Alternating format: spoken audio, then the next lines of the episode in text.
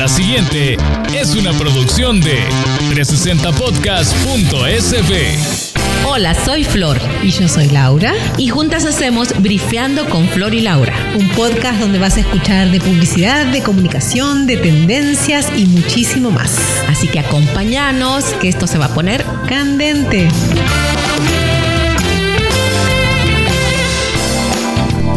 Bienvenidos, bienvenidas todes, todis, todos a esta segunda parte de Brifeando con Flor y Laura, en la que continuamos hablando de las relaciones ocultas del mundo de las agencias. Nos acompañan siempre, siempre estuvieron aquí, nunca se fueron. Claudia Chacón en el rol de la clienta, Corina Samayoa en el rol de la de marcas y Flor Aragón como la creativa. Yo tengo una historia que nadie me la cree, de que eran las 8 de la mañana y entonces decidimos lanzar una campaña. Y le dije, eh, esta campaña tiene que estar en televisión, radio, prensa y con afiches el sábado. ¿Te recuerdas? Sí, claro que me acuerdo. Yo sí te creo, seguramente estaba yo ahí haciendo los... y lo logramos. O sea, en menos de 48 horas teníamos casi que una campaña 360, los flyers y salieron quizás para el lunes. Pero se logró. Sí, así nos ha tocado correr siempre. ¿Y te acuerdas de aquella campaña divina que nunca salió al aire? Creo que hubo varias. Ajá, que e, ese, ese, era otro motivo de frustración gigante, ¿verdad? Que de repente era como aquel trabajo de días, producciones, postproducciones, grabaciones, casting, gráficas, todo, y a último momento es como, la, o sea, una, una, había, en ese momento creo que fue un cambio de, directiva de parte del, del board, digamos, como un cambio de estrategia de, de, la casa matriz. Y de un día para el otro se engavetó todo un trabajo de un mes entero, ¿verdad? O sea, como, bueno, esto ya no, tenemos que hacer, pero, pero hay que salir con algo, entonces hay que hacer algo ya. Y yo creo que también eso obedeció a de que hubo una época en el marketing que querían optimizar y que querían ver la misma marca plasmada diciendo los mismos mensajes, todo eh, en la región y que decían las mismas campañas. Pero eso no obedecía a la situación de la marca en el momento, ni tampoco el posicionamiento de la marca, ni tampoco los resultados que se tenían que obtener. Entonces me recuerdo que esa campaña que estamos hablando sí obedecía, pero de repente nos dicen, no, tienen que lanzar otra porque tenemos que ir alineados. alineados con toda la comunicación de la misma marca. Ahora ya no se ve eso mucho, creo yo. No, porque porque porque la tendencia de, la localía, o sea, de darle valor a lo local, a los valores locales, a los a los intereses, a, los artistas, a, a los bueno, a todo, todo lo que tenga que ver con local, eh, hace que cada marca se trate de tropicalizar absolutamente al, la relación con el cliente. Con exacto, hablarle a cada mercado en el lenguaje de cada mercado, con los iconos de cada mercado, con los valores de cada mercado, en lugar de tomar una misma campaña que se reparta por el mundo entero. Eso nos pasó, ¿te acordás?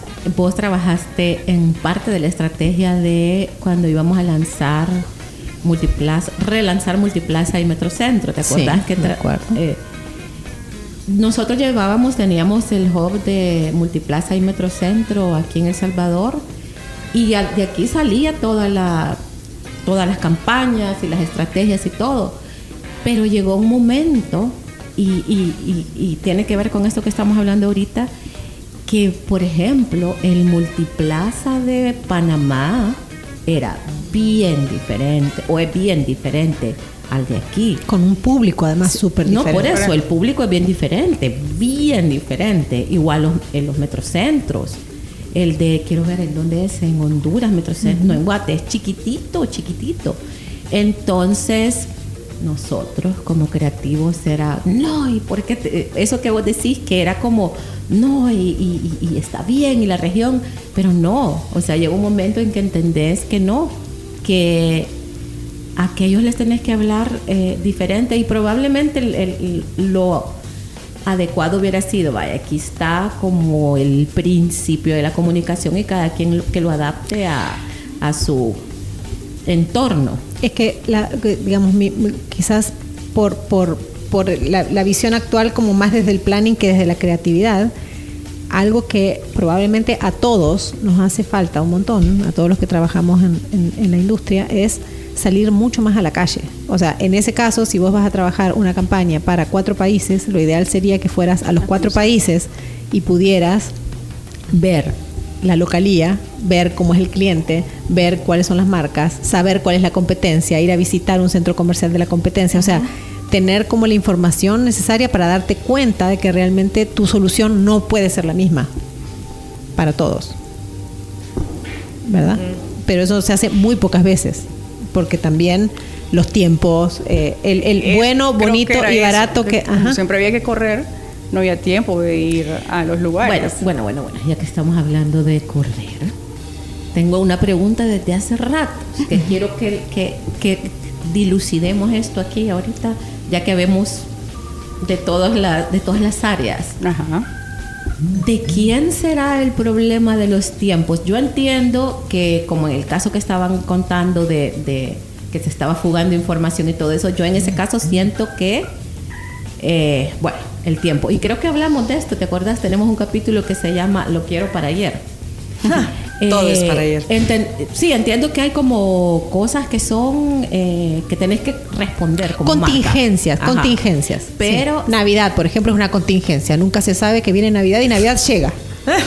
Siempre. Entonces, eh, vaya, los de creatividad. No, es que los de marca no pasaron a tiempo la información, los de, los de eh, marcas. No, es que los de creatividad muchos se tardan. Los de creatividad, no, es que los de planning tal cosa. Y no, es que el cliente le mandamos la... Esto es típico, que haces la Sí. campaña o lo que sea, ¿verdad? y lo mandás y, y te pidieron que lo hicieras en dos días, tres días, una semana. Tres Y días de silencio. Se lo pasa, no, más, se lo pasas al cliente y, y- y mira, mira, Ajá. Le tira, le tira, Claudia. se lo pasas al cliente, se lo pasas al cliente y donde el cliente queda como un mes y cuando vuelve al mes ya urge y es natural, ¿verdad? Pero hay como que todos se echan la culpa a todos. No sé si Sí, puede ser un poco también de, quizás de, de un mal dimensionamiento también de, de los recursos, creo yo, de los equipos de trabajo, porque puede ser que de repente estás eh, queriendo cumplir el número. La, el, eh, la- gran, el gran el, el- budget, y- pero de ahí parte de cómo vas a hacer para cumplirlo y entonces ya venís y armas tu plan y entonces el plan que es numérico tiene que responder también al plan de productos y los productos cómo van a aportar para lograr ese número y entonces qué necesito yo al final. Entonces al final estamos viendo de que el proceso realmente para que sea cuasi perfecto debería comenzar 18 meses antes. Y para que comience 18 meses antes, realmente tendríamos de que eh, no responder de inmediato quizás a señales que podría señales de- de ventas, por así decir, y no ser tan reactivos, sino que dejar que las cosas maduren, que las campañas maduren para ver el resultado. Entonces, cuando están, eso, y aquí, aquí sí quiero hacer una aclaración que todo depende de la industria. Sí, depende. Pero cuando son industrias muy competidas, eh, Como la telefonía, ¿verdad? Como, ajá, yo tenía, yo, yo, de- de- de- de- llegó a un momento que yo me volvía loca porque tenía los resultados por hora de lo que se había generado en ingresos por hora. Estoy segura que todavía lo, mantienen. Entonces, al final del día, uno sabía cuánto había generado y cuánto habíamos quedado, ya sea por encima o por debajo de lo proyectado. Y si estábamos por debajo de lo proyectado, Casa Matriz me decía, Claudia, ¿y entonces qué vas a hacer para poder compensar el gap de ingresos de ayer? Ah, espérate. Eh, te voy a hacer un plan. Sí, por favor, tenés dos horas para mandarlo. Entonces, si uno está viendo esto a nivel micro y llevo dos semanas trabajando todos los días en hacer estos eh, plan de recuperación o gap recovery, como le decían ellos, le dicen.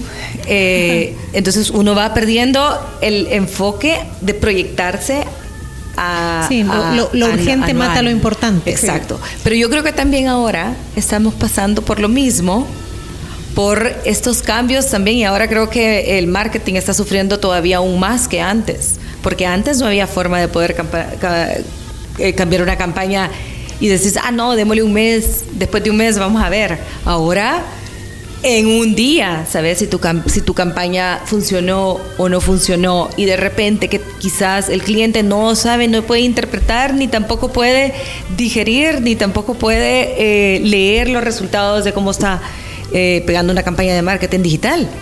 Entonces, ahora con todo este cambio de algoritmos, dice, no crezco en followers, no crezco en engagement, ¿qué está pasando? Tu campaña no funciona. Y yo creo que ahora es todavía aún más estrés para los que Sí. están trabajando en esto para poder generar esa creatividad y, y ser relevantes.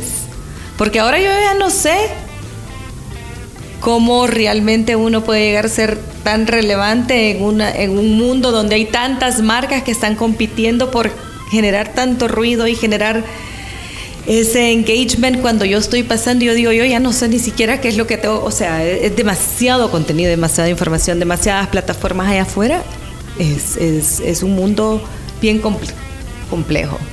Mira, en el- justo en el episodio anterior o el anterior hablábamos de, de eh, hablábamos de tendencias, pero dentro de las tendencias hablábamos de los segmentos cada vez más de las tribus o microtribus, ¿no? Como estos segmentos que cada vez es más por tipo de comportamiento y que empatizar tiene que ver con tener los mismos intereses, hablar de los temas, además de que ya no solamente es la marca quien genera contenido, o sea, eh, actualmente es mucho el contenido que los usuarios generan y las marcas adoptan como parte de la conversación, porque en realidad ninguno de nosotros se para a ver un anuncio de televisión por placer, o sea, ustedes se recuerdan que hubo un momento en el que existía, bueno, por lo menos en Argentina existían estos programas que el programa de televisión era pasar los mejores anuncios del mundo.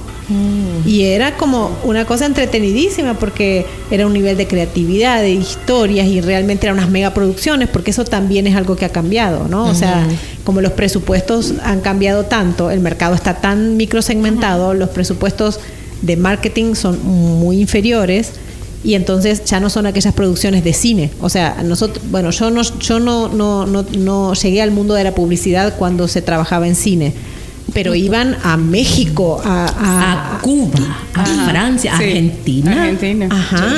Ajá. Entonces, un, un anuncio era una película, pero de verdad era una película. Les decían películas porque eran películas ¿verdad? y tenían esa calidad también. Entonces, eh, hoy en día es mucho más, o sea, eh, eh, eh, son productos más chatarra, de alguna manera, ¿no? Porque son más rápidos, más del momento.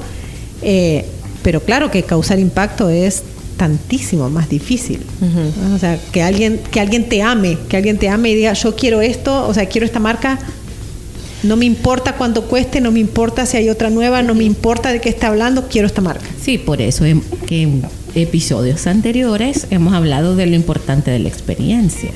Porque ahora las marcas ya no solo quieren, o sea, ya no solo compras algo por, por la función, porque sí lo compras por la función. Me compro un shampoo porque me, me lava el pelo y me, y me lo deja colocho como a mí me gusta. Pero aparte de eso lo compro por lo que me hace sentir eh, o, o la experiencia. Ay, Porque defiende la misma causa que yo y cuida el planeta. O porque... O porque no, Sí, maltrata- no maltratan animales para fabricar este shampoo, o porque entonces tiene que ver Con la- propósito. con el propósito y la experiencia. Eh, eh, en lo que tienen que trabajar las marcas ahora para salirse de ese, eh, lo que tú mencionaste, o, o tú, del, de, tanta tanto. cosa que nos está pasando y estamos viendo y, y aparte de eso generar eh, una- un buen storytelling, ¿verdad? Contar no solo, ay, mira, esto es mi producto y estas son las características, no, que, que más puedes compartir conmigo como marca. Y me acuerdo que también antes, eh, sí, estaba la campaña, la campaña y lo que hacías era adaptar, adaptar a todo. Eh, pero, pero hoy es como en cada canal tenés que ir viendo qué es lo que funciona. Eh, en la tienda, en el cine, si lo vas a usar eh, en la vía pública. O sea, cada punto de contacto se vuelve di- diferente y relevante. Entonces nosotros dejamos de, de- y digo nosotros, de, de estas últimas cuentas que tuve, dejamos de pensar de que solo adaptar, ya no funcionaba, ya no funcionaba porque en el MUPI no me cabía toda la información, por ejemplo, sino que cómo hacía que, que la gente me volviera a ver. Entonces, pero lo que decías, Flor, del tiempo, tiene que ver mucho con el, con el cliente, cómo es de planificado. Eh, los últimos 11 años que, que estuve viendo el mundo de las cervezas, eh, ellos tienen una planificación súper buena porque te, te, te enseñan todo un año, todo lo que van a tener en el año. Entonces ya tenías una idea. Surgen cosas en el camino que no tienes previstas, que se cambian, pero en general te puedes proyectar qué es. Entonces trabajamos un verano cuatro o cinco meses antes iniciábamos, porque había que intervenir latas o el producto o algo. Entonces, pero es importante que haya una planificación de parte del cliente y así planificarte tú como agencia y salir en las fechas estipuladas, ¿verdad? Entonces el tiempo tiene que ver mucho con el orden del cliente. Definitivamente. Y, el la- rubro, ¿verdad? Porque El rubro. Sí, en el telefonía rubro. era bien difícil. Sí, cuando tenés eso. muchos competidores en el mercado, no puedes divulgar tanta información con antelación porque Exacto. Sí, porque te acordás cuando... Porque hay espionaje. Laura, ¿te, te acordás cuando trabajábamos Corona? Sí. Que era todo, o sea, todos los... Llevábamos Corona en la Sí, agencia. sí. Pero todos los creativos, todos los equipos nos daban el calendario de todo el año y todos éramos invitados a, o a hacer duplas o a hacerlo vos, a, crear las, las, las campañas, las diferentes campañas que el verano, que... La fecha que el- relevante que la, que que la tenían, la Navidad, el Ujú. 5 de mayo. Correcto. Entonces ya teníamos todas las fechas y todos, era como un concurso. A ver quién era el más creativo. Para los premios, siempre para Sí. los premios. Para los Para premios. los famosos Pero, premios. ajá, era bien chivo porque se presentaban, yo me acuerdo, a finales de año, creo que era, y, y- y el cliente los veía, y después se- eh, los que ganaban se quedaban desarrollando, Y era- porque eran y un esa montón de creatividad la cosas. usaban en otros países, no solo aquí, era para Latinoamérica, Y eran creo. un montón, ¿te acordás que eran banderines, Sí. afiches, revistas, góndolas, no sé, híjole. Era una, una marca bien bonita como para trabajar creativamente. Pero porque también su, justamente, imagínate que hoy en día ya es, eh, es una cerveza que compite más en el mercado masivo, pero en, su, en sus inicios, en su entrada al mercado, eh, era una cerveza que era más cara, Era premium. era premium, iba a segmentos bien específicos. Sí, sí. eh, y en realidad no, no, no, no, su, su interés de competencia no era venir a competir con las locales en el, en el, en el barcito bien llamado chupadero de, de- de la colonia, sino que eh, entró con otro, con otro, claro, luego entraron un montón sí de tenía otras. su perfil. Claro, claro. Sí, sí, sí. Y luego entraron un montón de otras cervezas extranjeras, entonces el mercado se volvió mucho más competido, tanto de las extranjeras como de las nacionales. Correcto. Hoy no creo que se puedan permitir tal vez ese nivel de, de holgura para la creatividad. No sé, no conozco quién el, el manejo Y de ahí actual. quiero contar otro caso que vivimos vos y yo Ajá. cuando llevábamos las comidas rápidas, Ay, sí. que fue el caso, ¿te acordás cuando al Salvador se le dio el permiso internacionalmente de cambiar la receta del, del pollo, ¿te Del acordás? pollo, sí. Porque eh, le costó, le costa- le estaba costando tanto entrar aquí que, que, mm, que, bueno, les dieron permiso de cambiar la receta. Pero lo que quiero contar es que todo eso, ¿te acordás? Nos llevó como un año y medio. Sí. Porque primero que trajeron a una chef química, científica, no sé qué, a Hacer probar- pruebas, hacer hacer pruebas. pruebas. Y cada vez que había una prueba, habían focus y entonces como en seis meses aprobaron el, el- el pollo. Después pasamos como seis meses con la campaña, ¿te acordás? Haciendo focus con el nombre, con el logo, Sí. con la campaña. Quizás como un año fue, no fue tan... Fue un gran lanzamiento. Sí, fue- pomposo. Si mal no recuerdo, le quitamos como 3% de participación de mercado, que suena poquito, pero es Se bastante. lanzó haciendo una cadena. Ajá, una cadena de nacional televisión. De todos. Entonces fue Ah. algo grande y, y eso era como bastante dinero, ¿verdad? ¿Qué año habrá sido? Como el 2006, 2000... Por ahí, sí. Ajá, una cadena de televisión. Entonces fue a lo grande, ¿verdad? Sí, también esas ideas tan divinas que digamos, la primera vez que se hizo cada cosa fue la primera vez que salió una portada falsa de un, de un periódico. Sí, sí. La primera Los vez. que- insertos, los insertos. Ajá. La primera vez que se hizo marketing de guerrillas en, la- en- en- en las calles. La primera vez que se vistieron tiendas por completo para una temporada. O sea, eran, eran golpes de efecto que eran sumamente relevantes porque era como. De verdad causaba una sensación. Con- Hoy en día es muy difícil Con hacer algo que- Digicel, ahora con ya Digicel es- me acuerdo, no sé qué año fue, pero que era hay que tapizar El Salvador de, rojo y que dice, salimos a pintar tienditas. en los, los par- cocos. en- o sea, en los Los parques de los pueblos. todavía me recuerdo, Las entradas sí. de los pueblos tenían que tener eh, las pancartas, los parques, que todo lo que pudiéramos intervenir. Todavía recuerdo el olor de la pintura. Pero era así, hay que tapizar El Salvador. Entonces era como, ok, no había mucho tiempo y había que correr y todo. Y, y se, se hizo, me acuerdo que se hizo un montón. Fue un trabajo terrible, pero, pero lo se Claudia, ¿por logró. qué nunca se nos ocurrió hacer todos los buses rojos? Hubiera sido buena idea. Bueno. los camiones de basura. se las podemos vender ahí. Pues sí. la idea. Salió de aquí. asesores.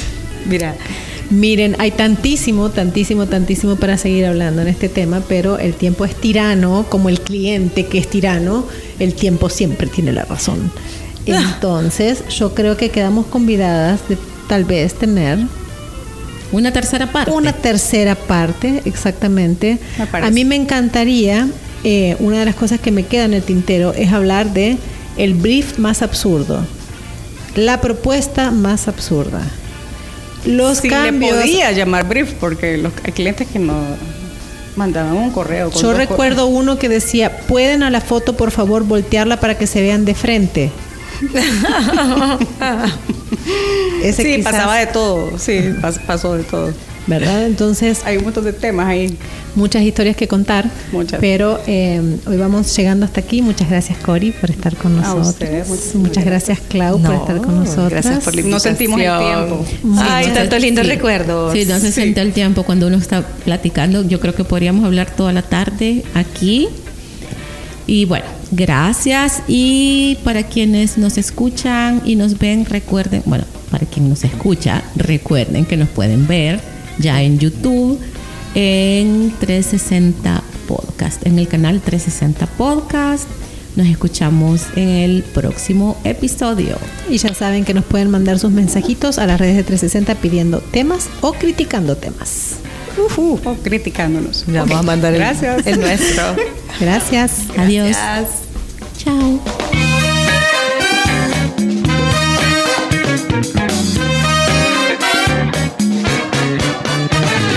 Esta fue una producción de 360podcast.sb.